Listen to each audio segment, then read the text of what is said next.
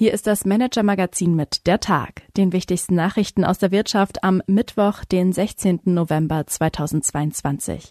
Heute mit einem Blick in die Vorstandsetagen von Adidas und Volkswagen sowie auf die Baustellen von Katar. Marlene Gründel, Redakteurin des Manager Magazins, hat diese Bilanz des Tages für Sie geschrieben. Am Mikrofon ist Eileen Wrozina.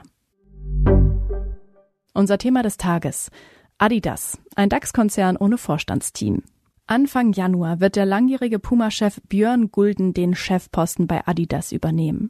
Der neue CEO steht vor schwierigen Aufgaben. Der Sportartikelhersteller hat gerade die vierte Gewinnwarnung des Jahres verkündet, kämpft mit einem massiven Rückgang der liquiden Mittel und sitzt auf einem riesigen Schuldenberg. Hinzu kommt die schwierige Situation im Vorstand, der sich in einer Art Kleinkriegsmodus befindet. Insider halten das Gremium inzwischen in seiner aktuellen Besetzung für komplett dysfunktional, wie unsere Kollegen Christoph Nesshöfer und Sven Klausen erfahren haben. Manager, die es offenbar kaum noch ertragen, im selben Raum zu sitzen. Ein Vorstand, der Kernkompetenzen nach Asien abgeben will und eine Vorständin, die mitten in der Corona-Pandemie öffentlichkeitswirksam ihren roten Porsche Taycan inszeniert. Was genau in der Führungsetage von Adidas los ist und welche beunruhigende Zahlen Gulden erwarten, erfahren Sie auf manager-magazin.de. Die Wirtschaftsnews des Tages. VW-Markenvorstand Axel steigt ab. Mit dem im Sommer geschassten Konzernchef Herbert Dies verlor Vorstand Murat Axel seinen größten Fürsprecher bei Volkswagen. Der neue CEO Oliver Blume entließ ihn Anfang September bereits aus dem Konzernvorstand. Jetzt muss der Kostenkiller wohl auch seinen Platz in der Führung der Marke VW abgeben, wie unsere Kollegen Michael Freitag und Christoph Seierlein exklusiv erfahren haben. Es rumort ordentlich im Konzern.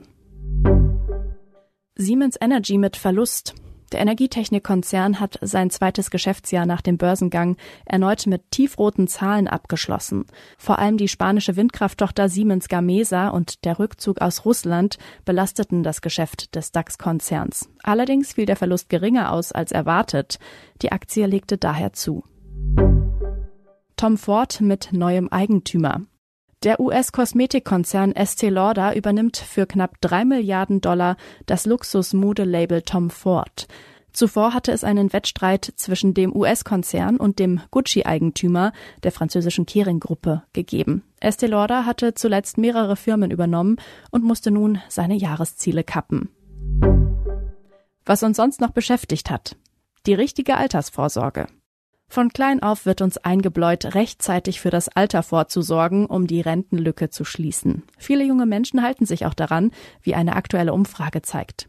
Finanzexperte Gerd Kommer rät nun allerdings unter 30-Jährigen im Interview mit unserem Kollegen Benjamin Ansari zum Gegenteil und erklärt gleich auch die Details seiner empfohlenen Anlagestrategie. Unsere Empfehlung für den Abend. Baustellen im WM-Land Katar. Bei der Entrüstung über die Menschenrechtslage in Katar geht es zentral immer auch um die Lage auf den Baustellen in dem Emirat.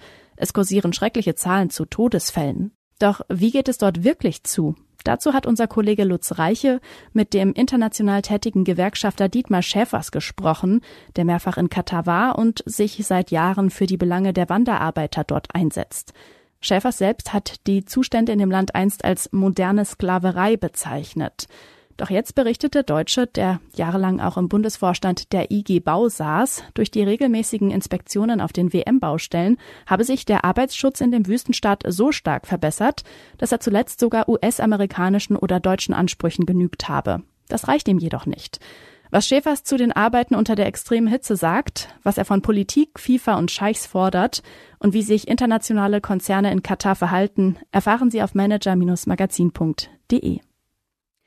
Das war der Tag des Manager Magazins. Alle aktuellen News und Hintergründe aus der Wirtschaft finden Sie auf manager-magazin.de. Und zusätzlich finden Sie die angesprochenen Artikel als Link in den Shownotes dieses Podcasts.